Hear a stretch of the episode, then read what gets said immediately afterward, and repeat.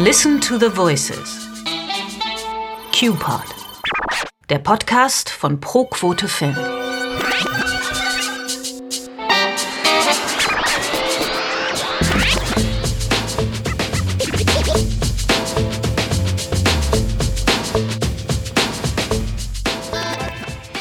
Willkommen zu Women's Best for Europe, der ersten Staffel des Podcasts von ProQuote Film, Women's Best. Das sind die vielen Initiativen und Erfolgsmodelle, mit denen Filmfrauen und Filmexpertinnen in ganz Europa für mehr Gender Balance und Vielfalt in der Branche sorgen. Mein Name ist Jasmin Tabatabai, ich bin Schauspielerin und ich beschäftige mich seit vielen Jahren nicht nur als Schauspielerin, sondern auch als Mutter mit Geschlechterrollen im deutschen Film, im Film allgemein und auch in der Gesellschaft. Ich freue mich, mit euch auf die Reise zu gehen und diese spannenden internationalen Projekte vorzustellen. In diesem Podcast kommen Frauen vor und hinter der Kamera zu Wort, die filmpolitische Maßnahmen ergreifen und so einen Wandel in Gang setzen. Der Blick über den Tellerrand zeigt, dass sich unsere Nachbarinnen und Nachbarn längst auf den Weg gemacht haben. Und was in anderen Ländern funktioniert, kann auch in Deutschland bei der Gestaltung einer innovativen und gerechteren Branche helfen. Von ProQuote Film an meiner Seite sind Barbara Rom, Mitbegründerin und Vorstandsvorsitzende, und Chun Mei Tan, Schauspielerin und Agentin von Goldbaum Management. Hallo, ihr beiden. Hallo Jasmin. Ja. Hallo Jasmin.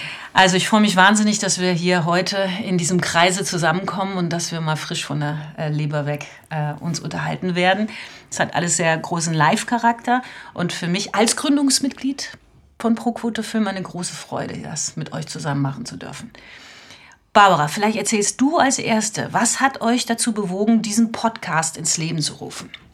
Weißt du, das eigentliche Thema und meine Motivation hinter all diesen Projekten, die ich mittlerweile für ProQuote Film gemacht habe und auch für diesen Podcast, mhm. ist das Thema der Chancengleichheit.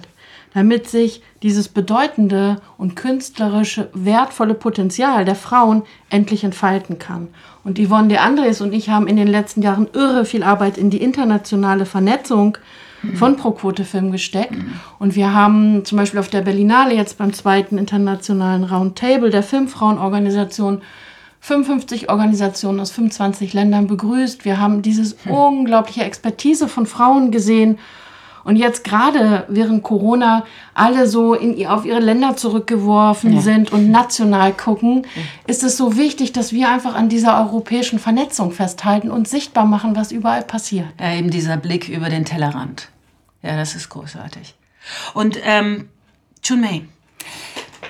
Wie mein Name schon sagt, ähm, ähm, geht es mir natürlich um die Vielfalt, weil ich selber vielfältig bin, vielfältig bin. Ich habe einen chinesischen Vater, ich habe eine holländische Mutter, ich habe sehr lange in Deutschland gewohnt, fühle mich Europäerin, werde als Schauspielerin nie europäisch besetzt und habe natürlich ein enormes Interesse daran, dass man feststellt, dass es uns gibt und dass wir keine Prototypen spielen, sondern uns selber spielen dürfen.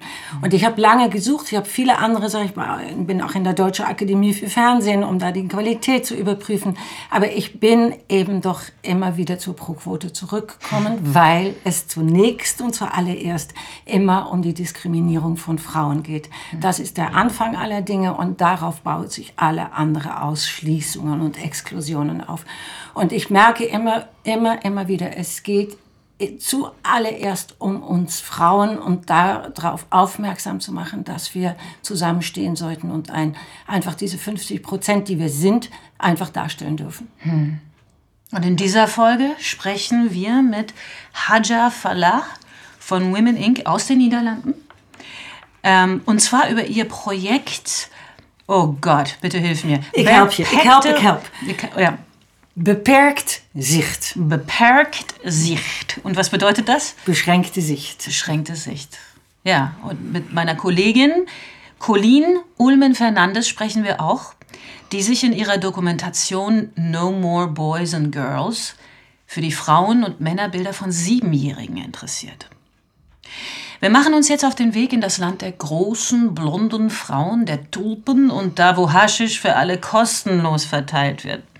Naja, so funktionieren jedenfalls Stereotype. Sie helfen uns bei der Orientierung und sie reduzieren komplexe Inhalte. Das, was hier so lustig klingen soll, ist aber auch eines der größten Hindernisse für den Fortschritt zur Gleichstellung von Frauen. Und es reduziert Menschen auf bestimmte Merkmale, egal ob sie sie tatsächlich erfüllen.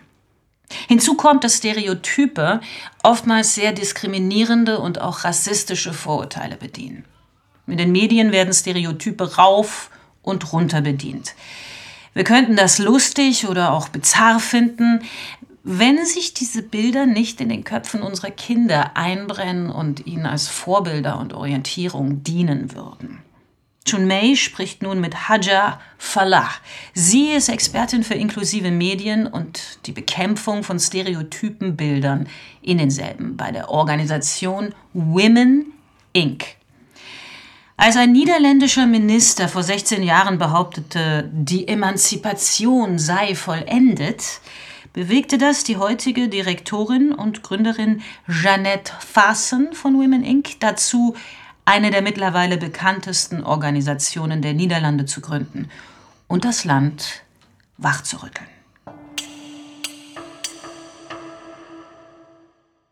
What are your actions?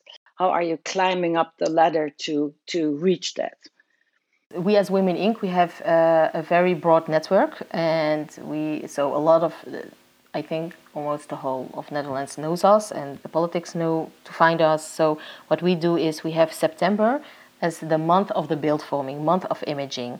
And uh, last year we uh, uh, started uh, a podcast about what was the first time you recognized yourself. We asked this question to different kind of people. We asked it to women, we asked it to fat women, we asked it to uh, uh, queer people, uh, we asked it to people who has a disability, who's lived with a disability in, in, the, in their life.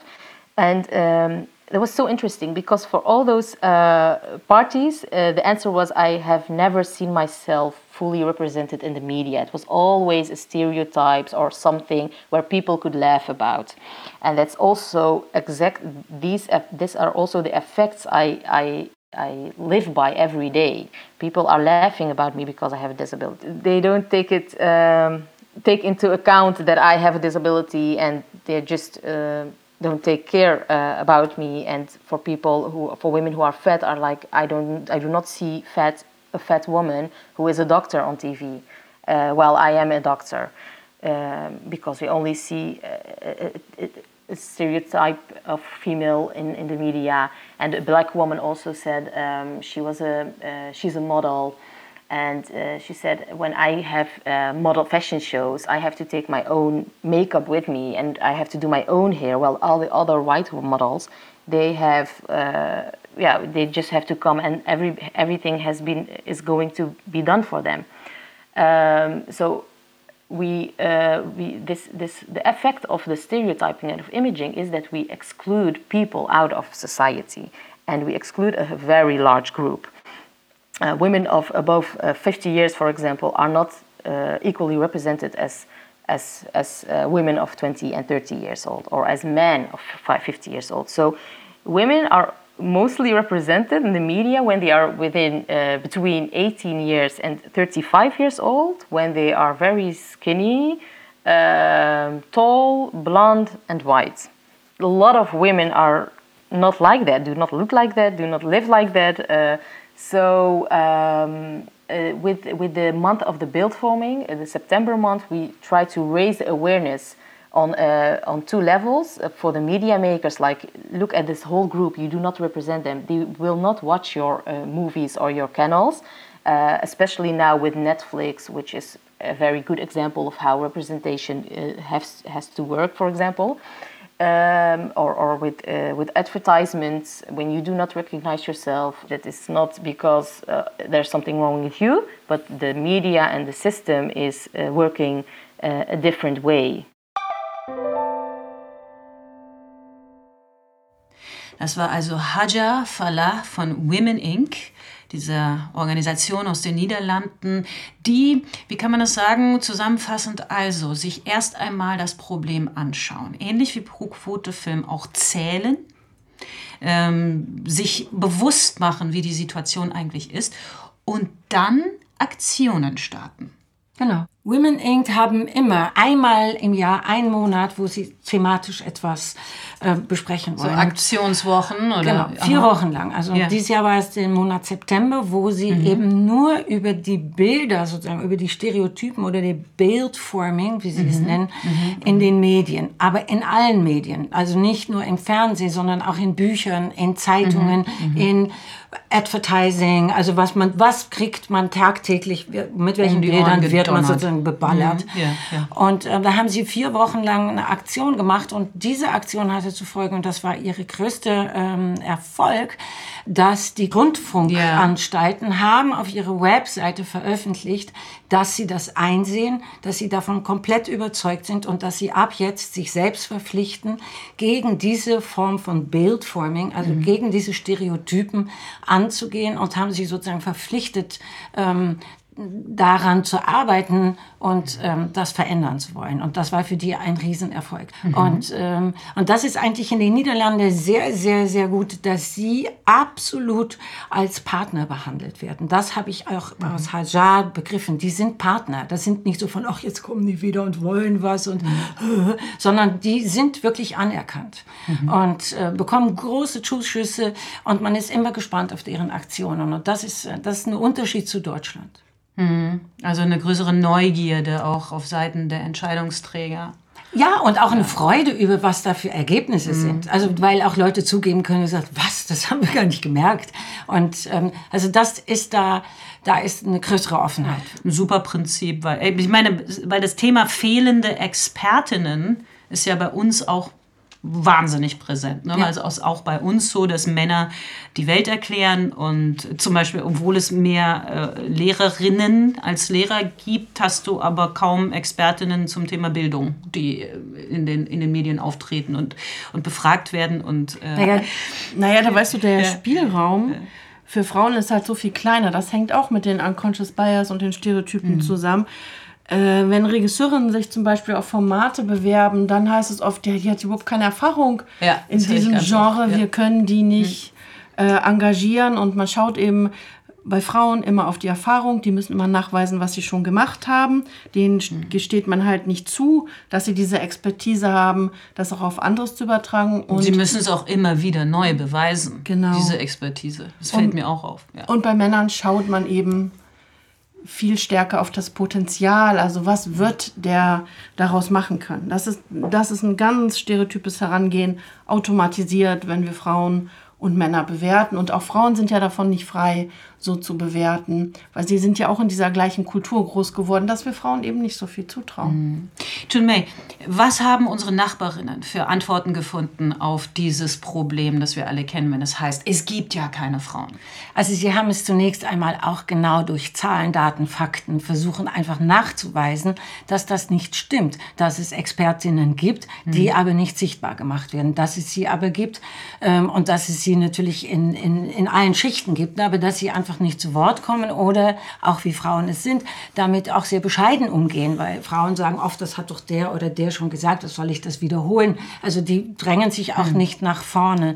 Und das war natürlich eine der großen Forderungen von Hajar, dass sie, weil ich gefragt habe, was, was müssen wir überwinden?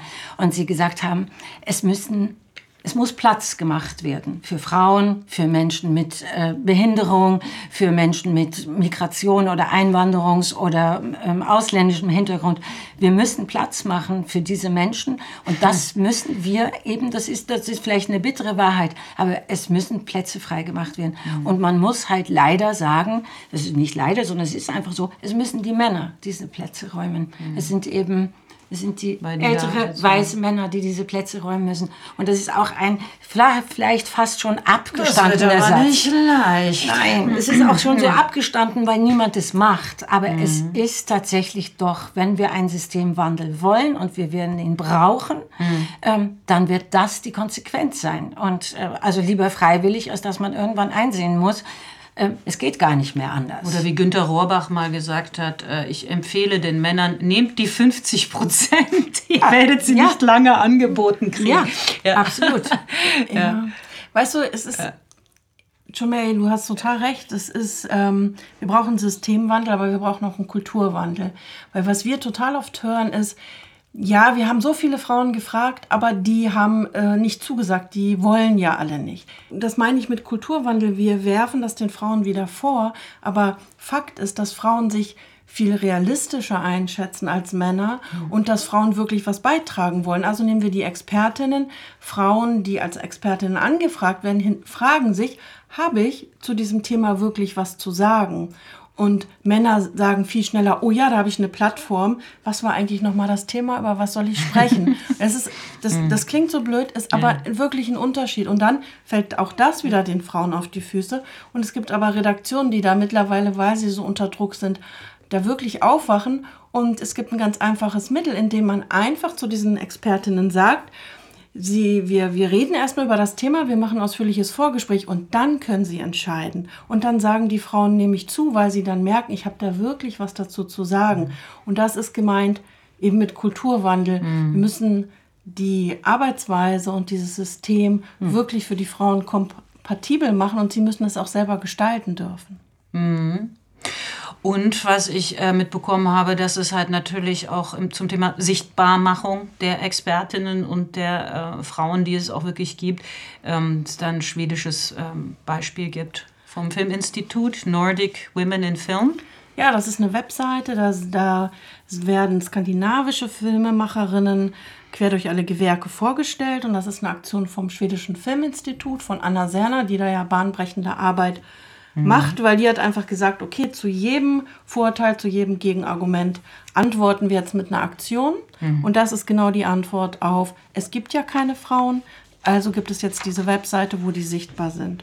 Und es gibt auch in Frankreich, Belgien noch ein Beispiel, dass die auch, die haben eine Webseite gemacht mit Expertinnen für die Medien, dass mhm. niemand mehr sagen kann, es gibt ja keine.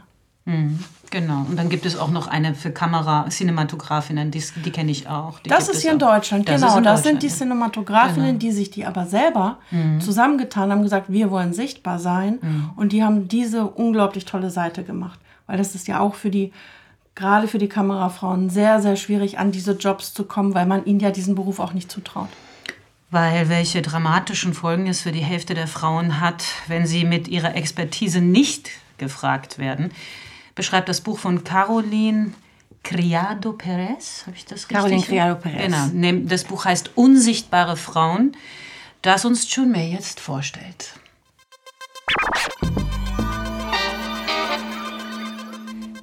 In Krise wie der aktuelle Pandemie wächst die Unsichtbarkeit der Frau, weil ein altes Vorurteil umso berechtigter erscheint. Erst einmal gehe es um Menschenleben, dann um Geschlechtergerechtigkeit. Dass das kein Einzelfenomen ist, beschreibt die Autorin und Aktivistin Caroline Criado Perez in ihrem Buch Unsichtbare Frauen, erschienen bei BTB. Sie macht sichtbar, welche dramatische Folge es hat, dass Forschung und Wissenschaft durch den männlichen Blick betrieben und die Belange von Frauen ausgeschlossen werden. Wussten Sie, dass Schutzmasken schlechter auf weibliche Gesichter passen? Wussten Sie, dass Autocrash-Tests ausschließlich mit Dummies durchgeführt werden, die vom Gewicht, Größe, Körperbau einem durchschnittlichen Mann entsprechen? Wussten Sie, dass obwohl Frauen häufiger zu Toiletten müssen, weil sie schwanger sind, eine Blasenentzündung haben oder mit ihren Kindern zur Toilette müssen, eine Aufgabe, die mehrheitlich von Frauen übernommen wird, es aber dennoch weit mehr männliche Pissoirs gibt? Und wussten Sie, dass die medizinische Forschung Frauen mehr oder weniger ausschließt, weil ihnen der weibliche Körper häufig als zu kompliziert erscheint, zu viel Zyklus, Hormone, Schwankungen? Es gibt fünfmal so viele Studien zu Erektionsstörungen als zu PMS, dem prämenstruellen Syndrom. Frauensymptome werden nicht als typisch eingestuft, wie etwa bei Herzerkrankungen. Deshalb werden Herzinfarkte bei Frauen oftmal nicht oder erst zu spät erkannt, mit teilweise tödlichen Folgen für die Frauen. Unser Wissen stützt sich auf Daten, die von Männern über Männer erhoben werden. Criado Perez plädiert für einen Systemwandel. Sie zeigt, dass die Belange von Frauen nicht vergessen werden, wenn sie in der Forschung, im Unternehmen und in der Politik vertreten sind.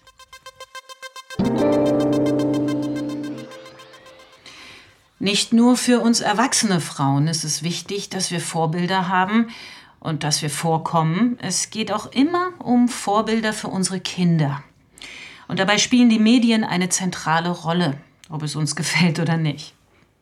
Colleen Ulmen Fernandes ist mit der Kamera in eine Grundschulklasse gegangen und hat siebenjährige Kinder zu ihren Vorstellungen über die Rollen von Frauen und Männern befragt. Und sie hat Experimente gemacht.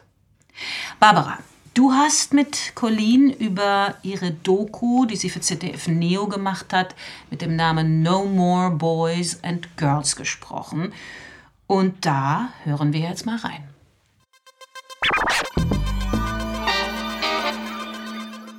Du bist Schauspielerin, Autorin und Fernsehmoderatorin und in vielen unterschiedlichen Rollen in der Medienbranche unterwegs.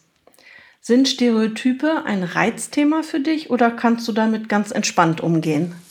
Aber äh, definitiv ist das ein Reizthema für mich. Und gerade wenn man anfängt, auf dieses Thema zu achten, dann begegnet es einem gefühlt überall. Man ist ständig irgendwelchen Gender-Stereotypen ausgesetzt. Und deswegen war mir das auch so wichtig, mit meiner Dokumentation No More Boys and Girls das ganze Thema einmal zu bündeln, weil ich glaube, es gibt ganz oft unterbewusst diese sogenannten Doing-Gender-Momente. Also auch Menschen, die von sich behaupten würden, dass sie das Thema auf dem Schirm haben, dass sie keine Unterschiede machen zwischen Jungen und Mädchen, Männern und Frauen, machen es eben oft sehr unterbewusst. Und genau das wollten wir eben mit dieser Dokumentation aufzeigen. Also wir hatten ähm, Kinder in der Klasse bei Nummer Boys and Girls. Da gab es einen Jungen, bei dem war es umgekehrt, dass der Vater zu Hause war ähm, und die Mutter arbeitet.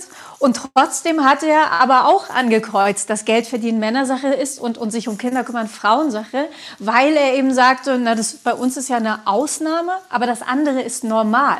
Und deswegen ist es total wichtig, darüber nachzudenken, was wir als normal darstellen. Und ich habe das zum Beispiel immer wieder bei Kostümproben, ähm, bei denen es völlig egal ist, was ich vorher gemacht habe, weil die Szene an einem Abend zu Hause spielt. Mutter, Vater, Kinder. Und dann ähm, wird mir irgendein Hausoutfit hingelegt und das heißt, naja, sie war den ganzen Tag zu Hause und dann abends passiert dies und jenes. Und da denke ich mir schon, es ist ganz oft einfach auch so ein Kostümkniff. Ne? Wenn es völlig egal ist, was die Frau tagsüber gemacht hat, weil das Ganze am Abend spielt, dann zieht er doch bitte Sachen an, dass sie gerade von der Arbeit nach Hause kommt.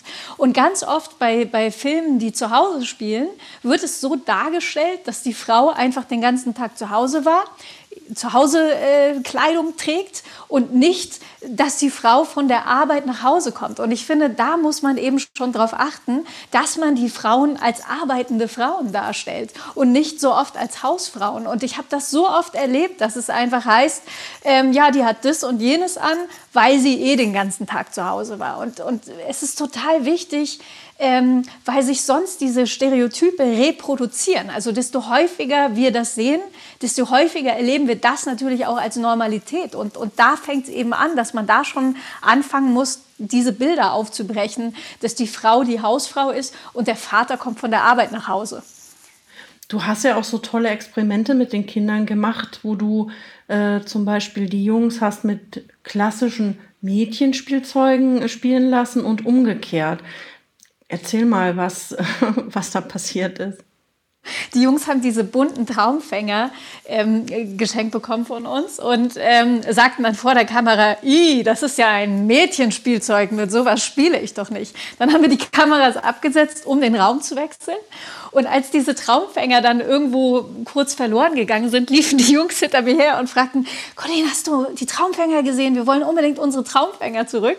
Was sie sich aber nicht trauten, vor der Kamera zu sagen, weil sie, weil es den Kindern eben total wichtig ist, in diesem Alter orientieren sie sich ganz stark an der Peer Group.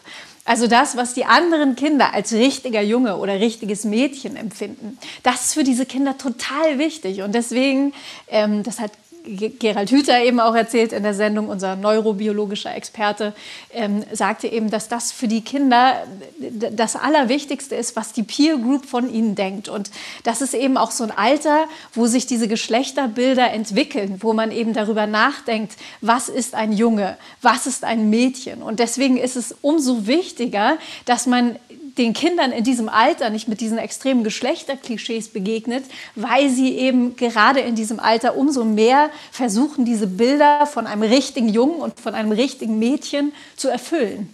Also ist es ja so, in diesem Alter, also vor der Pubertät, gibt es keinen Unterschied in der physischen Kraft. Also Jungs sind genauso stark wie Mädchen.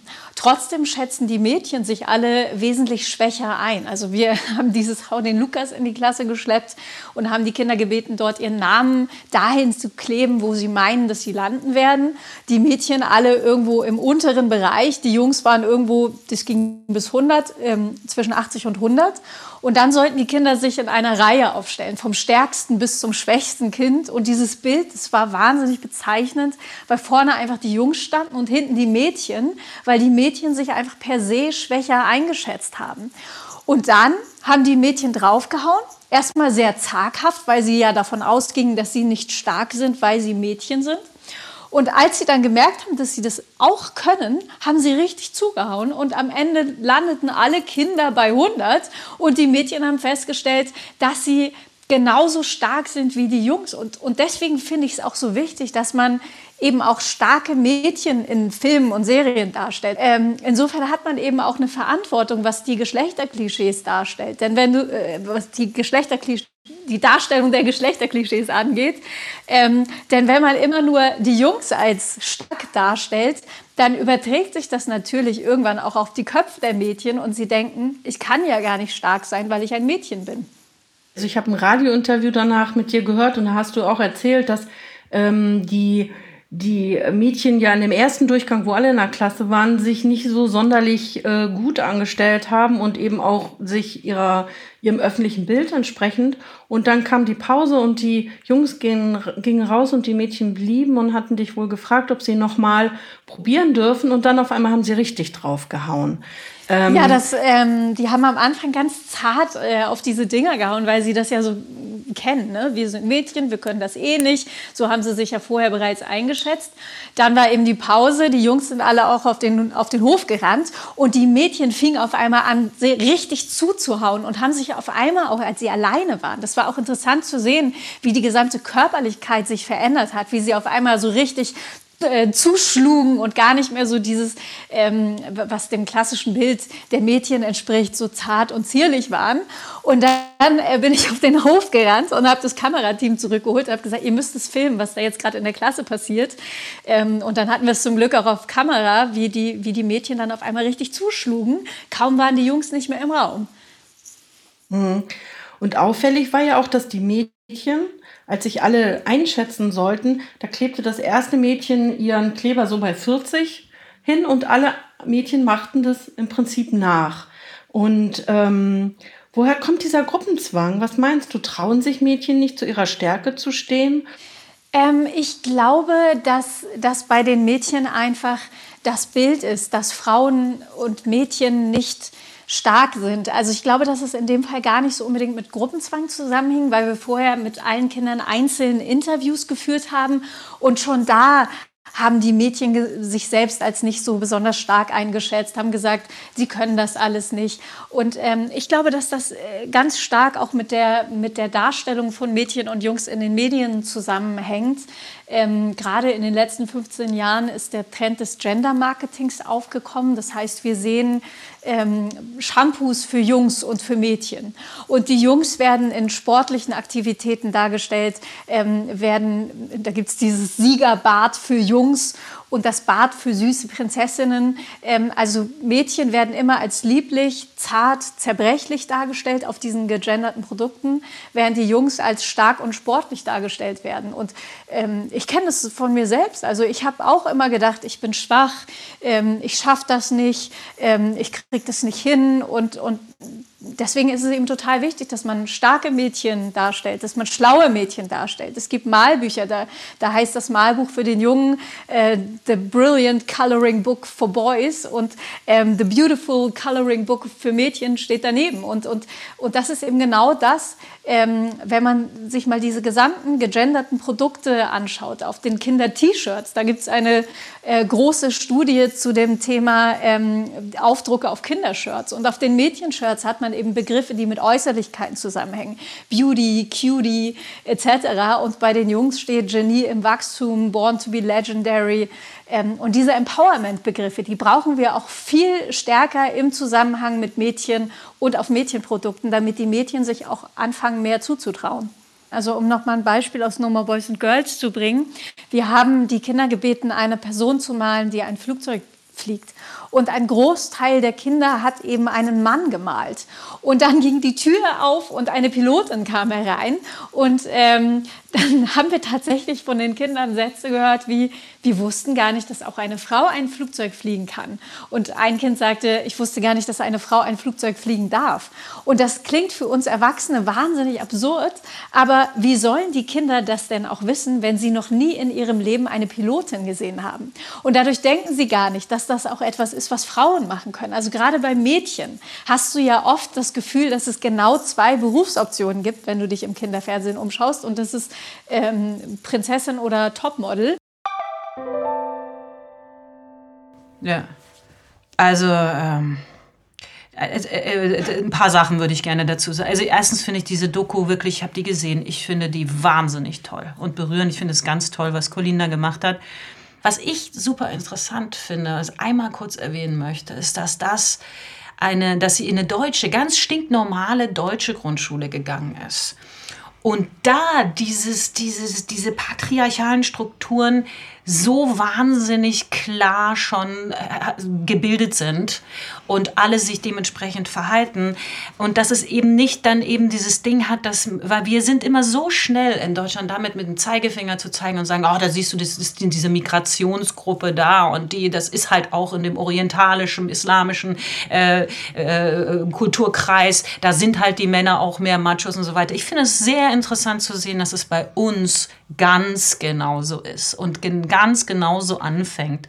Und wir tun gut daran, uns selber an die Nase zu fassen und uns anzuschauen, was, was, ähm, was eigentlich bei uns los ist. Warum? Ich beobachte das ja auch bei meinem Sohn. Ich habe einen siebenjährigen Sohn. Und ähm, es ist ja zum Beispiel so, dass ja zum Beispiel vor ein paar Jahren war das ja so dann äh, Disney macht es ja tatsächlich auf eine sehr äh, geschickte Art, finde ich, dass sie die Frauen, typischen Frauen-Prinzessinnen-Rollen eigentlich mehr oder weniger abgeschafft haben. Also da wird es richtig äh, veräppelt, dass man sozusagen einen Prinzen trifft und den sofort heiraten will und so weiter. Und ich habe das bei meinen Kindern festgestellt, dass die sich dann Junge und Mädchen darum gestritten haben, wer darf Elsa spielen. Warum? Weil Elsa ist die Coole, die das Eis macht und so weiter. Und äh, letzten Endes ist es aber dann so, äh, der, der Kleine hat sich dann auch das Elsa-Kleid angezogen, äh, wollte dann eben auch Elsa sein. Und dann, wenn die in die Schule kommen, wenn die spätestens Ende Kindergarten, Anfang Schule, macht sich dann irgendwann mal irgendein anderer Junge darüber lustig. Oder dass er das Fahrrad seiner Schwester fährt, weil es ist ja ein Mädchenfahrrad, das ist irgendwie nicht äh, schwarz genug und so. Und ab da fängt es an, dass die Jungs dann eben nicht mehr diese Mädchensachen mitspielen wollen. Und das ist tatsächlich, das ist gesellschaftlich geprägt. Und das ist nicht etwas, was aus ihnen selber rauskommt. Genau, und das ist einfach auch durch die Medien geprägt, weil es rauf und runter immer und immer wieder so gezeigt. Und was ich auch interessant finde, ist, ein einziges Vorbild genügt eine Pilotin, die dann reinkommt, eine Mechatronikerin, die reinkommt und sofort wollen die Mädchen auch das machen. Es genügt ein Vorbild. Und was ich auch interessant fand, wenn dann die Jungs zusammen Blumenkränzen machen sollten oder Ballett mhm. machen sollten, mhm. dann haben sie sich nicht geschämt und haben auch einfach mitgemacht. Ja. Ich fand das ganz, fand das ganz, ach wie erfrischend. Wenn da keine Mädchen zuschauen, mhm. dann sagen die Jungs, wie geht Ballett, wie ist erste Position, wie ist zweite Position. Da hatten sie überhaupt nichts von, ich mache doch kein Ballett, Mädchensache. Mhm. Da haben die mitgemacht. Als es darum ging, gemeinsam einen Blumenkranz zu machen, da waren die plötzlich mit Farben und, und, und beschäftigt, weil sie eben auch diese, dieses Ding nicht hatten, mhm. jetzt sehen die Mädchen, dass ich Mädchensache mache. Das fand ich auch interessant. Ja, John May und äh, Jasmin, ihr, ihr sprecht über diese Experimente, die äh, Colleen, Colleen mit, die in den Klassen mhm. gemacht hat und ähm, wo, wo Mädchen mit Jungs Spielsachen spielen mussten und umgekehrt, die ja heute so total gegendert sind, diese Spielsachen.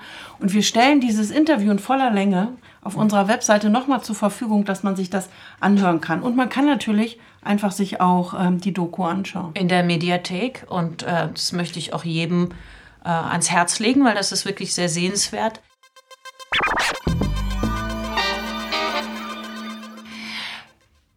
Fernsehen und Streamingdienste spielen eine wichtige Rolle im Leben der Kinder und Jugendlichen, aber vor allem sind es die sozialen Medien, die ein Riesenthema für Jugendliche sind. Die Malisa Stiftung von Maria und Elisabeth Furtwängler hat eine Studie zur weiblichen Selbstinszenierung in den neuen Medien veröffentlicht. Barbara, bitte erzähl uns was dazu. Ja, das ist wieder so eine tolle Arbeit von Dr. Maya Götz vom ITZI, vom mhm. Bayerischen Rundfunk und von Professor Elisabeth Pommer von der Uni Rostock. Mhm. Und die haben sich in dieser Studie die Influencerinnen und Influencer angeschaut. Mhm. Und auch da unglaubliche Unterschiede, während die Influencerinnen sich überwiegend in privaten Räumen zeigen, mhm. Schminktipps geben und sich mit Basteln, Nähen, Kochen beschäftigen, mhm. bedienen die Männer deutlich mehr Themen. Also angefangen bei Unterhaltung bis Musik, mhm. Games, Comedy, Politik. Und außerdem ist interessant, dass die jungen Frauen ihre Tätigkeit als Hobby bezeichnen, auch wenn sie längst damit Geld verdienen, während es für die Jungs dann schon ein Beruf ist. Ja.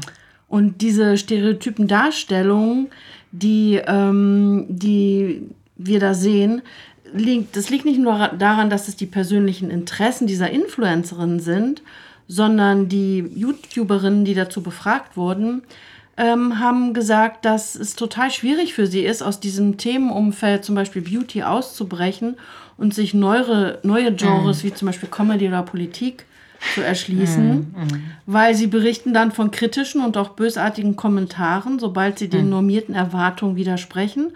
Und die Werbeindustrie belohnt die, Influen die Influencerinnen und mhm. Influencer, damit je stereotyper sie sich darstellen. Ja, ja das glaube ich. Glaube ich sofort. Ja. Ja, bei den, und dann haben sie die Musikvideos angeschaut ähm, bei YouTube. Ähm, da ist es auch nicht anders. Da sehen wir immer mehrheitlich Frauen, die eben sexy, passiv inszeniert werden. Und, und der Anteil der Sängerinnen in den Top 100 liegt konstant bei einem Drittel. Hm. Bei Instagram sind besonders die Frauen erfolgreich, die einem sehr normierten Schönheitsideal entsprechen. Sie sind dünn, langhaarig, beschäftigen sich hauptsächlich mit den Themen Mode, Ernährung und Beauty. Mhm. Weibliche Selbstinszenierung findet hier also in so einem ganz begrenzten Rahmen nur statt. Interessant ist eben auch, dass, die, dass das über, äh, studienübergreifend sich gezeigt hat, dass eben die jugendlichen Konsumenten und Konsumentinnen diese Influencerinnen und Influencer als Vorbilder betrachten und dass sie eben gerade die Mädchen auch diese Posen und das Aussehen nachahmen. Mhm. Und dass sie eben ähm, sich zwar so ganz natürlich und spontan geben wollen, dass das aber alles total inszeniert ist und auch diese ganzen Fotos mhm. super bearbeitet sind. Ja, und weißt du, mir fallen dann zwei Sachen dazu ein. Das eine ist, wenn ich einfach ähm, mal jetzt mal meinen Blick wegziehe von dem, was mir da vorinszeniert wird und diese sozialen Medien und ich schaue in das echte Leben und die Frauen, die ich mhm. kenne, die ich kennenlerne, ob jetzt über meine Tochter, die nun auch genau in dem Alter ist, 18, ja, äh, ihre Freundinnen mir anschaue oder mir junge Kolleginnen anschaue, mit denen ich sehr viel in Berührung komme, ja, ähm, ist es, ist, ich erkenne das nicht wieder. Das ist, steht für mich total in einem Widerspruch. Also ich finde, dass die Frauen, die jungen Frauen heutzutage wunderschön selbstbewusst sind, ein ganz tolles anderes Selbstbewusstsein haben, als jetzt sagen wir mal noch meine Generation, dass sich da irrsinnig viel getan hat. Im Übrigen auch bei den jungen Männern, die alle viel weniger Probleme haben, ihre weibliche, ihre weiche Seite zu zeigen. Ähm, ich weiß jetzt nicht, ob das jetzt so typisch ist für Schauspieler oder so, aber es fällt mir einfach extrem auf. Die sind viel weniger in diesen Genderrollen verhaftet, als es noch die Jungs meiner Generation waren, die unglaublich Sorge hatten, dass sie zu weich wirken oder eventuell sogar homosexuell. Und das ist ganz wichtig, dass man hart ist und so der Mackertyp.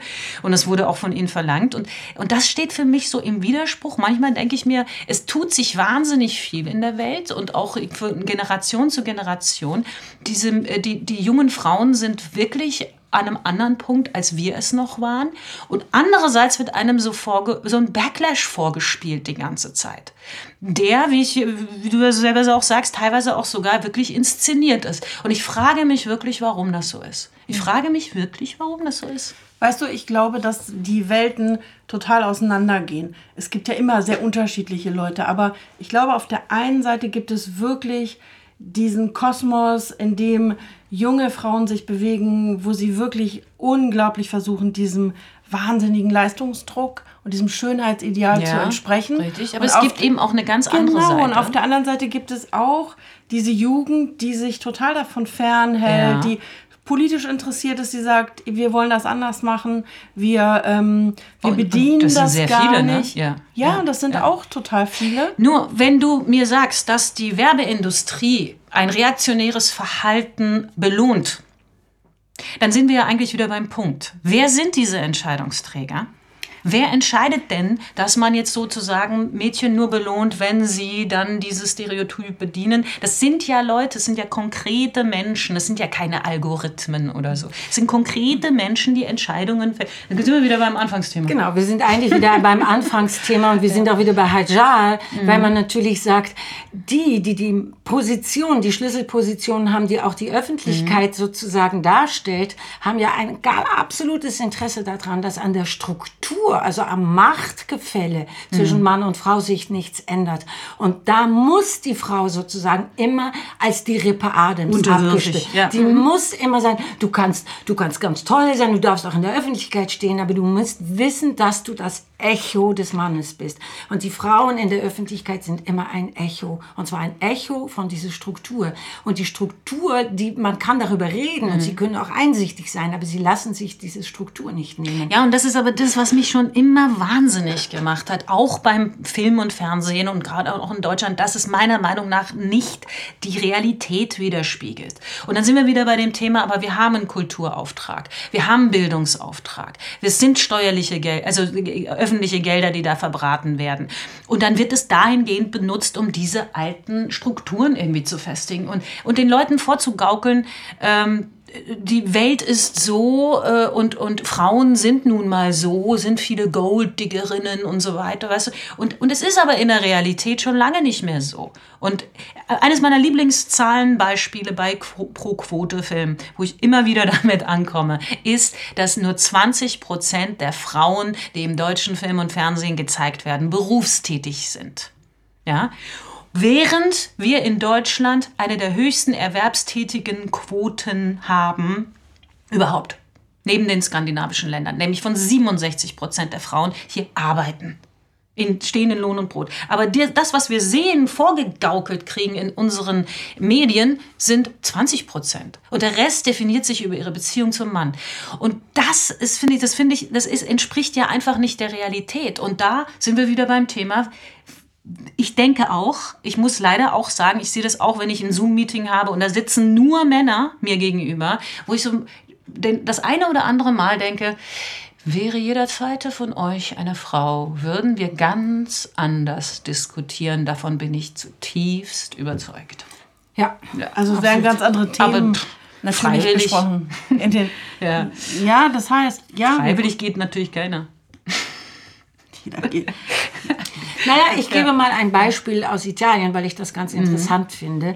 Ähm, die haben einfach beschlossen auf einer gehobenen Ebene, dass in den nächsten drei Jahren auf alle Professorenposten Ja. lediglich Frauen berufen. Also nicht lediglich, sondern ausschließlich Frauen berufen werden. Weil sie einfach gesehen haben, dass der Nachwuchs so groß ist, auch an Expertinnen.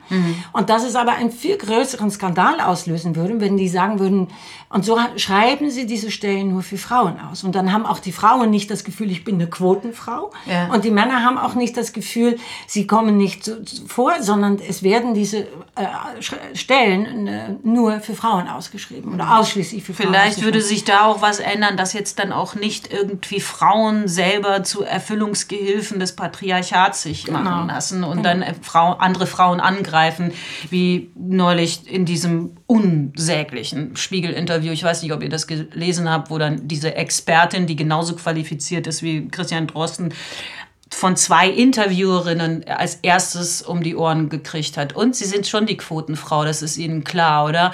Und also, wo man so sagt, warum? Warum kannst du diese Expertin nicht feiern? Warum kommst du mit so komischen reaktionären Fragen? Was soll das sein? Kritisch? Wie Sie selber sagen, äh, provokant. Also, das ist halt etwas, was, was mich oft wirklich ein bisschen verzweifeln lässt. Ich weiß nicht, wie es euch geht ist ja, das dieses Thema Solidarität und dass also Angriffe kommen von Frauen. Es müsste eigentlich ja. ein absoluter ein, ein absoluter No-Go sein oder es müsste ein Punkt sein auf dem Manifest, wo man sagt, Frauen verhalten sich untereinander nicht unsolidarisch.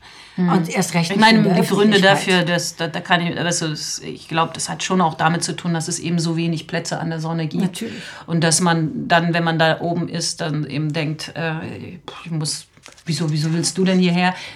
Hier ist nur Platz für mich oder so. Aber es ist natürlich trotzdem. Und es wird den Frauen natürlich eben auch nachgesagt. Ne? Mhm. Uns wird ja nachgesagt, dass wir hinterhältig sind, dass wir stutenbissig sind, dass wir uns gegenseitig nicht können. Mhm. Aber auch das ist Programm. Mhm. Also man kann mhm. Leute, man kann eine Gruppe von Menschen immer äh, zerteilen, indem man sagt, ihr seid eifersüchtig aufeinander. Und dann hat man sie schon wieder auseinander dividiert. Das ist ja klar. Mhm. Auch das hat letztlich ist das Programm. Das ist das Programm, genau. Gut, wir haben bisher über einen Aspekt noch nicht gesprochen und äh, das sind Women of Color.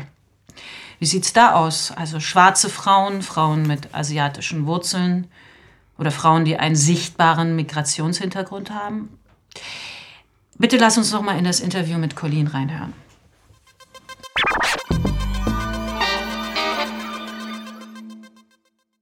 Gibt noch eine Sache, die mich auch wirklich ähm, berührt hat, als ich deine Doku gesehen habe. Und zwar auffällig war ja, ähm, dass in der Klasse gibt es ein schwarzes Mädchen. Und ähm, als sie sich ähm, eingestuft hat für diesen Haudin Lukas, wie viel sie da wohl schafft, wenn sie drauf hat, hat sie als einzige sich ganz nach unten eingestuft und ihren Aufkleber ganz nach unten gemacht. Und wie hast du das gesehen? Dieses Mädchen ist ja nicht nur von Sexismus betroffen, der schon ganz stark in dieser Grundschulklasse sichtbar ist. Sie ist auch Person of Color und ist ihrem Leben auch ähm, deshalb auch aufgrund dieser Tatsache von Diskriminierung betroffen. Trägt das zu dieser Einschätzung bei? Denn später sehen wir ja, dass dieses Mädchen stark ist und die Glocke des Hau den Lukas zum Klingen bringt, wenn sie draufhaut.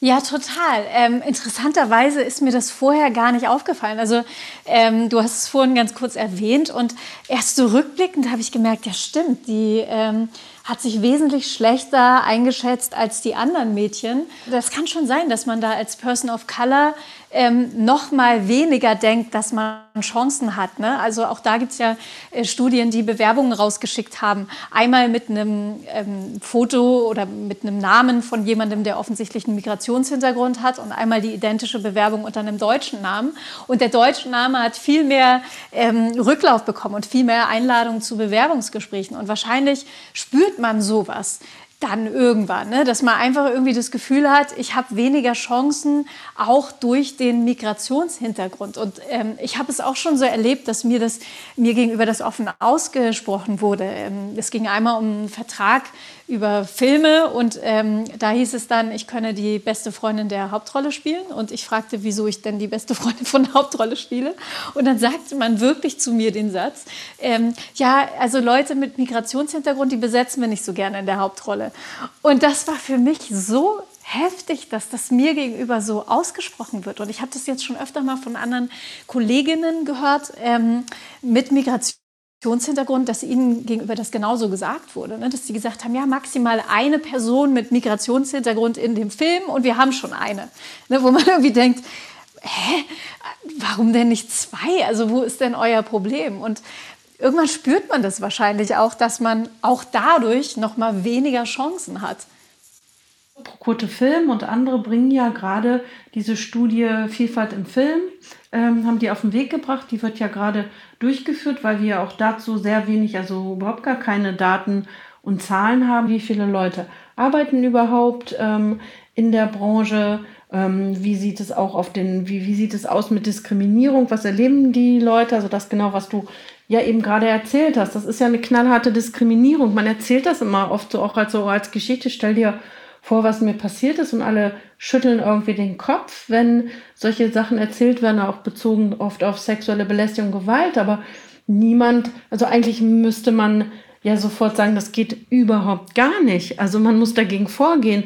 Äh, wie, wie können Redakt eine, eine Redaktion sowas sagen? Das ist einfach eine handfeste Diskriminierung, die auch gesetzlich verboten ist. Wir haben ja ein Gesetz, das allgemeine Gleichbehandlungsgesetz, das tatsächlich das auch verbietet. Und ähm, ich finde, wie, wie erfährst du das? Hast du das äh, Gefühl, du bist ja sehr erfolgreich in der Branche unterwegs, aber hast du schon auch das Gefühl, dass du immer wieder auf diesen Aspekt, dass du ja einen sichtbaren Migrationshintergrund hast, dass du irgendwie darauf reduziert wirst? Ähm, ich das Problem ist, man weiß ja oft, also oft wird es einem gegenüber ja gar nicht ausgesprochen. Ne? Das, das habe ich jetzt so erlebt, dass auch gesagt wurde. Aber man kriegt ja ganz viel auch nicht mit, weil ja viel hinter verschlossenen Türen stattfindet. Und ähm, dadurch weiß man eben ganz oft nicht, welche Rollen man nicht bekommen hat wegen des Migrationshintergrundes. Ähm, aber als du gerade das Wort Putzfrau äh, gesagt hast, fiel mir dann auf, dass ich doch recht häufig auch als Rolle Putzfrau ähm, angefragt wurde. Also die hatte dann auch immer inhaltlich irgendwas beizutragen, aber war eben die Putzfrau. Und, und da habe ich mich, weil oft ist einem das ja gar nicht so bewusst, ne? man fragt sich dann erst im Nachhinein, wird mir jetzt deshalb so oft Rolle Putzfrau angeboten, weil ich einen Migrationshintergrund habe? Also das beantwortet einem ja niemand, dadurch weiß man es nicht. Aber wenn man sich mal mit Kollegen und Kolleginnen unterhält, dann fällt das doch auf, dass vor allem Leute mit, ähm, ne, oft mit türkischem Background, Rolle Drogendealer angeboten bekommen ähm, und, und ähm, dass Menschen mit Migrationshintergrund tendenziell eher klischeebeladene Rollen angeboten bekommen. Wir haben jetzt hm. zusammen reingehört in dieses Interview von Colleen und an euren Reaktionen schon, May und Jasmin, habe ich gesehen, dass euch das überhaupt nicht kalt lässt und dass euch das, was sie beschreibt, sehr, sehr bekannt vorkommt.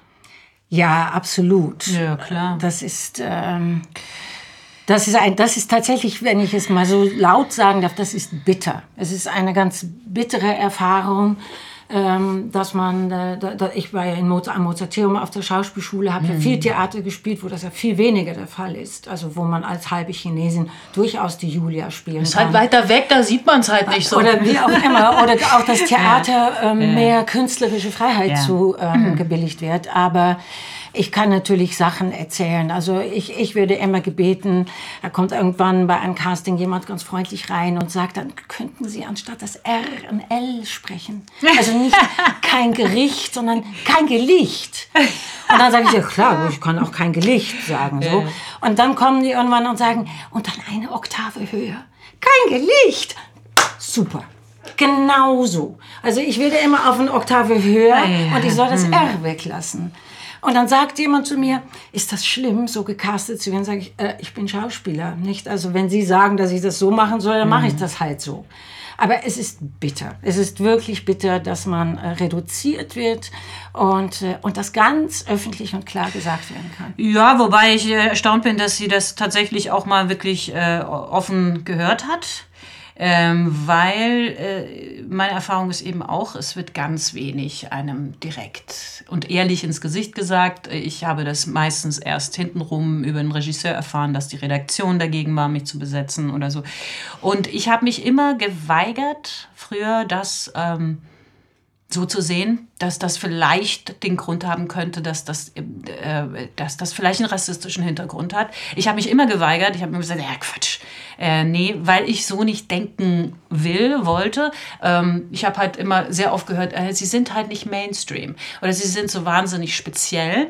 So, äh, aber ähm, mittlerweile jetzt so mit all dem, wie sich, was sich in der Welt entwickelt und wie, sie, wie wo so Dinge zutage treten und so, denke ich manchmal so, ja, wer weiß, wer weiß, ob das irgendwie nicht auch den Hintergrund hat. Ne?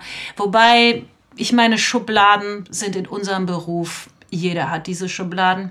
Die Schubladen sind einfach leider auch, das gehört dazu, zu unserem Beruf. Ich will es nicht beschönigen, ähm, ich finde, das geht ja alles noch viel weiter. Also du kannst ja auch, wenn du dich, ich glaube, ich hatte zum Beispiel auch in den 90ern war so eine Zeit, da war das so ein bisschen schick, dass man irgendwie so ein bisschen out of the box besetzt und so. Da bin ich dann irgendwie so reingerutscht und mhm. habe dann so in Bandits mitspielen dürfen und, und solchen Sachen, weißt du, wo dann einfach so eine andere, aber es hat sich für mich zum Beispiel eine andere Schublade aufgetan. Ähm, zum, äh, ich bin, glaube ich, relativ klar in der Schublade drin, starke Frau. Und was ich da interessant finde, ist, dass, äh, wie es dann weitergeht. Ähm, wie zum Beispiel die Figur erzählt wird, die ich dann in der Serie spiele, als starke Frau. Das ist okay, das haben sie jetzt mittlerweile geschluckt, dass man starke Frauen, damit schmückt man sich auch gerne. Wir haben ja starke Frauen. Aber was ich auffallend finde, ist, starke Frau ja, aber die darf nicht glücklich sein. Die darf nicht noch gleichzeitig irgendwie ein erfülltes Sexualleben haben. Die darf nicht gleichzeitig noch irgendwie einen Mann haben, der sie wirklich will. Weißt mhm. du? Die darf nicht gleichzeitig irgendwie begehrt werden oder so, sondern das ist tatsächlich, also entscheide dich. Bist du jetzt stark, dann bist du einsam. Also das ist so, also diese Schubladen haben auch immer irgendwie, da kommt noch was dazu. Ne? Und das, Gut, ich, ich weiß natürlich dann nicht, wie fühlt sich eine blonde, blauäugige Schauspielerin, die immer in die Schublade des Dummchen und Sexsymbol gesteckt wird, in der ich dann irgendwie nicht drin bin. Ich glaube, ähm, unter Schubladen leiden wir alle es ist halt ein Unterschied, ob, äh, wie viele Rollen du einfach spielen darfst, wie viele Möglichkeiten du ja, hast. Ja, das wollte ich nämlich auch ja. sagen. Also ich habe jetzt, äh, ich habe, ich werde in den letzten Jahren plötzlich viel angefragt und es sagte mir ein Caster ähm, ganz frank und frei, sagte er mir, naja, die Sender haben es gerne gerade ein bisschen bunter. Mhm. Also wo man dann nicht, wo man nicht schön. sagt, ja. so ich bin eine gute Schauspielerin, ja. sondern ich bin jetzt für die Buntheit sozusagen zuständig. Mhm. Und ähm, und es ist und dadurch ist mir klar geworden, ich habe ja seit 20 Jahren eigentlich äh, mich beworben im Film und Fernsehen, da ist gar nichts gekommen und mir ist plötzlich klar geworden und das war auch immer die klare Antwort. Die haben immer gesagt, wir können ihr Gesicht nicht erzählen. Mhm. Und dadurch war mir plötzlich klar, im Film und Fernsehen ist eine Frau, die halbe Chinesin und halbe Holländerin mhm. ist und keine asiatische Sprache spricht, sondern sagt, ich kann einen holländischen Akzent kann ich euch anbieten. So, ja. das kann ich. Das ist du passt halt nicht so ganz. Da sagen die ja, das wird aber, wir haben, wir, ja. sie, es gibt sie als Figur einfach nicht. Und da muss man sie eben erfinden. Es ist, guck mal, ich habe ein totales Schlüsselerlebnis gehabt vor Jahren, als ich Grey's Anatomy geguckt habe und eine Zeit lang diese Serie gesuchtet. Und da ist er spielt ja Sandra Oh mit. Hm. Äh, und zwar eine richtig taffe Rolle hm. äh, als super ehrgeizige Chirurgin, die auch gar nicht so sympathisch ist am hm. Anfang. Und ich habe auch bei mir selber, wir haben alle selber Sehgewohnheiten und äh, Vorurteile. Und ich habe auch am Anfang mit ihrer Figur ein Problem gehabt, was glaube ich auch daran lag, dass ich das Gesicht tatsächlich nicht so gewohnt war, ja. erzählt zu kriegen. Und für mich, aber, aber, es war nach zwei, drei Folgen weg. Natürlich. Da habe ich nicht mehr das koreanische Gesicht gesehen, sondern den Charakter und fand die irgendwie total cool, weil das eine Frau war, die so ehrgeizig war wie ein Mann und sowas einfach wahnsinnig selten erzählt wird. Das war der Grund im Übrigen, ein, ein für mich ein Schlüssel, als ich gesagt habe, so, jetzt will ich ins deutsche Mainstream-Fernsehen und ich will gerne einen iranischen Charakter erzählen, auf Augenhöhe mit den anderen deutschen Kommissaren, weil ich glaube, das ist der beste Weg, um den deutschen Zuschauer, der das auch vielleicht wirklich nicht gewohnt ist. Es sind ja keine bösen Menschen, die solche Sätze sich einfallen lassen. Tatsächlich noch nicht gewohnt ist, solche Gesichter zu sehen, weil man sie ihm nie zeigt und sie nicht sichtbar gemacht werden. Aber jeder kennt asiatische Gesichter aus dem Alltag, hm. schwarze Gesichter aus dem Alltag, türkische Gesichter aus dem Alltag und so weiter. Und da äh, sind wir beim gewohnen, nächsten Punkt. Gewöhnen sich die Leute dran. Ganz schnell bist du im Wohnzimmer bei den Leuten drin und sie gewöhnen sich an dich. Ja, aber ja. irgendwas ist total schräg an dieser Diskussion gerade. Weißt du, schon, May, du hast zum Beispiel gesagt, dass dir die Caster oder Casterin gesagt haben, ja, äh, wir momentan mögen es die Redaktion oder wer auch immer einfach ein bisschen bunter. Und ich kann, ich bin keine Person of Color, aber wenn ich das höre, bunter und unsere Filmlandschaft soll bunter werden. Mhm. Das ist für mich so diskriminierend, da, da, da kriege ich Gänsehaut. Ja, okay, aber mir ist doch lieber, aber, sie machen es bunter und vielfältiger, ja, aber, als dass es so weitergeht, wie es bis jetzt das war. Das stimmt, das stimmt, aber weißt du, was hinter diesem bunter steht?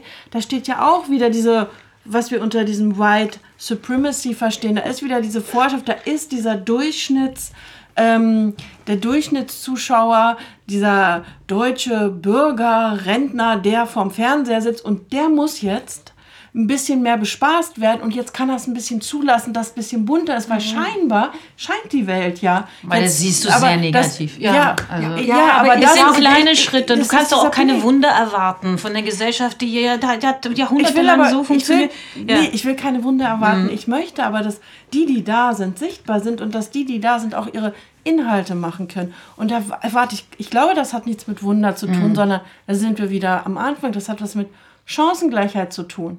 Ja, und das ist halt, das, ich hab, sag oft einen Satz, wenn, wenn man in Diskussionen gerät, ob man hier Gast ist oder ob man hierher gehört oder ob man sich anders oder so zu benehmen, das habe ich oft schon gehört. Ist ja gut, dass es euch gibt, aber ihr müsst schon wissen, ihr seid zu Gast und ein Gast muss sich als Gast ja. benehmen. Ich und, bin aber nicht hier zu Gast. Nee, also, ich auch. Und ja. ich sage immer dazu, nehmen Sie zur Kenntnis, ich bin da und ich gehe nicht weg. Hm. Ich gehe nicht weg. Aber der Punkt ist, ist, dass ich natürlich sehe, und das habe ich vorhin auch gemeint, wir sind an einem nächsten Punkt, nämlich auch wir sind bei der Gruppe hinter der Kamera, mhm. auch bei den Drehbuchautoren und Autorinnen muss eine Vielfalt entstehen. Auch da muss es müssen ja. A, viel mehr Autorinnen kommen, aber auch da braucht es viel mehr People of Color, die sozusagen wie aus der eigenen Erfahrung heraus diese Figuren beschreiben. Ja. Und, und, und einfach so wie ich, ich bin 1961 in den Niederlanden geboren, ich bin Europäerin. Ich wüsste gar nicht, ich wüsste gar nicht, wenn jemand mich fragt, wie ist das in Asien, muss ich immer sagen, es tut mir leid, ich habe keine Ahnung. Mhm. Also es, ich weiß es nicht. Und, und weil ich einfach hier bin und man nicht zur Kenntnis nimmt, dass unsere Welt tatsächlich so durchmischt ist, wenn ihr meine drei Kinder sehen würdet, dann würdet, dann würdet ihr nicht glauben, dass das meine Kinder sind. Ich habe eine Tochter mit total blauen Augen und eher blonde, eine super Schauspielerin eine super Schauspielerin. Ja. Aber sie, sie wird nicht mehr mit mir konnotiert. Also, weil, weil sie darf alle klassische deutsche Rollen spielen, weil ja. es ja weil so ein Darf ich den Namen Gesicht sagen? hat. Lieber nicht, ich okay, glaube, das wird klar. sie mich übernehmen. Die, ah, okay, ist okay. immer etwas zurückhaltend. Ja. Aber ähm, schon mal jetzt angesprochen, ein richtiger wichtiger Schlüssel ist, dass sich auch das Bild hinter der Kamera verändert, weil es hat einfach so einen massiven Einfluss darauf, was wir nachher an den Bildern Kommen wir wieder zu bekommen. den Entscheidungsträgern. Ich habe mhm. 20 Jahre lang keinen Fuß reingekriegt in deutsches Mainstream-Fernsehen, weil ich offensichtlich immer wieder gehört habe, hm, ja, super, sehr talentiert, aber doch sehr speziell. Oder Ding. Also, wie gesagt, mir hat das jetzt niemand so offen ins Gesicht gesagt. Äh, und es kann auch sein, dass sie einfach meine Meinungsstärke nicht so schätzen, weil das wird ja im Allgemeinen bei Frauen auch nicht so gerne gesehen, wenn man irgendwie ähm, seine Meinung sagt oder so.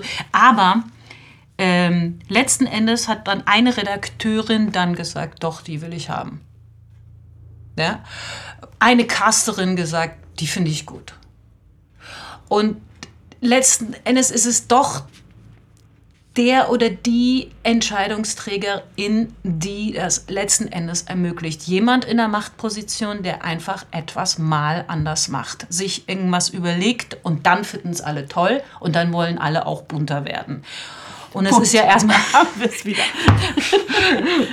ist nicht schön. Ähm, ist egal, sagen wir alle. Wir, wir kommen wieder, darf ich ein, äh, wir müssen einfach wie gesagt, da kommen wir wieder zu dem Zeigefinger, den ich vorhin meinte.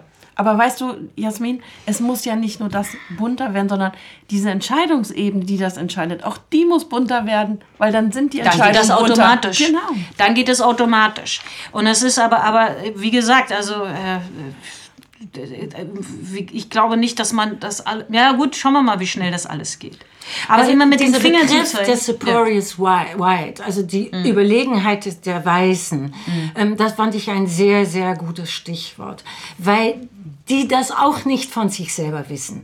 Also die wissen ja auch nicht, Mhm. dass sie die, die, diejenigen sind, die, weil es für sie so selbstverständlich ist, ihr, ihr Blick auf ihre Umwelt, ihr Blick, wie sie groß geworden sind, wer ist zu Gast, wer ist nicht zu Gast. Sind, Kaum sind sie, einer die sagen, denkt es von sich. Eben, die sagen, wieso ich bin doch diejenige hier. Ich ist. habe das so oft erlebt, dass ein Produzent oder irgendwie jemand, der Verantwortungsträger war, der selber die schlimmsten, sexistischsten Sachen in Drehbüchern gar nicht bemerkt Ja, hat, ich es sagen muss und der dann aber von sich selber äh, sagt, ja, also ich denke ja überhaupt nicht sexistisch. Und es gehört natürlich was dazu, wenn man sich dessen bewusst wird, seine eigenen Vorurteile. Und dann kommen wir wieder zu der Schulung der Medienschaffenden. Genau, weißt du, weil, weil der Punkt ist, oftmals tatsächlich ist keine böse Absicht dahinter. Ist es ist nicht, mangelndes ja. Mhm. Wissen und es ist mangelndes Bewusstsein.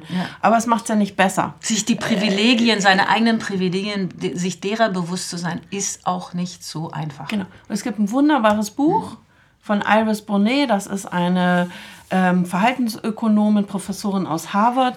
Das heißt What Works, weil die hat den Ansatz, die sagt, wir können jetzt lange daran hinarbeiten, dass Leute ihr Bewusstsein verändern. Wir können aber auch die Rahmenbedingungen so schaffen, dass einfach anders gehandelt wird. Und vielleicht verändert sich dann auch Bewusstsein. Und das finde ich total großartig. Und wir haben zum Beispiel auch ja tolle Tools, die wiederum Leute entwickelt haben. Zum Beispiel Belinde Ruth-Steve, die Schauspielerin und Bloggerin, die das Neropa-Programm entwickelt hat. Und es ist super einfach. Man nimmt einfach ein Drehbuch, streicht die Rollen, die Hauptrollen raus, die meistens ja männlich oder weiblich schon festgelegt sind. Dann nimmst du alle raus, die zwingend weiblich oder männlich sein müssen. Und dann besetzt du abwechselnd Männer und Frauen in dem Ergebnis, dass plötzlich ähm, Rollen, die automatisch immer männlich waren, wie der, der, weiß ich nicht, der Lieferservice, der Polizist und so weiter, der Anwalt, der Politiker, plötzlich eben auch äh, an, an, äh, von Frauen gespielt werden. Und es hat auch noch natürlich die tolle, ähm, den tollen Nebeneffekt, dass wir viel mehr Rollen für Frauen haben. Es gibt noch ein anderes, ein anderes Thema und tolles Tool, das ist das genderleicht.de, also die Webseite des, des Journalistinnenverbandes, die da ein Projekt machen. Und alle, die sich immer weigern und immer weiter weigern, Sprache zu gendern und sagen, Genderwahnsinn, unsere Sprache geht kaputt, sollen einfach auf diese Webseite gehen, dann sehen sie, welche tollen Tools es gibt und dass die Sprache reicher wird und dass es einfach auch toll ist, Texte ähm, interessanter dadurch zu machen und vor allem einfach, dass dann Bilder in Köpfen anders entstehen. Total. Ich kann, es dir nur, ich kann dir nur sagen, dass die persische Sprache hat kein Gender. Sie hat kein Gender. Das ist eine Eigenheit der persischen Sprache. Es gibt kein Geschlecht und es gibt keine Artikel. Und dadurch kann zum Beispiel ein schöner Effekt ist, dass jedes Liebesgedicht oder jedes Liebeslied da bleibt es offen, wer wen besingt. Und das kannst du für eine Frau singen oder für einen Mann oder umgekehrt, weißt du? Und das ist ähm, und das ist eine super poetische, super reiche Sprache mit vielen, vielen großartigen Dichtern und Denkern, die schon Goethe toll fand. Und das, dem fehlt nichts, nichts, gar nichts. Im Gegenteil, es lässt viel mehr Spielraum für die Fantasie und für alles andere auch. Meine Lieben, das war unsere erste Podcast-Staffel. Staffel? Nee, es war die erste Folge der Staffel. Eben, das ist falsch. Das lassen wir drin. Falsch gemacht. Scheiße. Ja, meine Lieben, ich würde sagen, das war unsere erste Podcast-Folge Women's Best for Europe. Ermöglicht durch eine finanzielle Unterstützung des Bundesministeriums für Familie, Senioren, Frauen und Jugend. Vielen Dank an dieser Stelle. Und euch vielen Dank fürs Zuhören und bis zum nächsten Mal.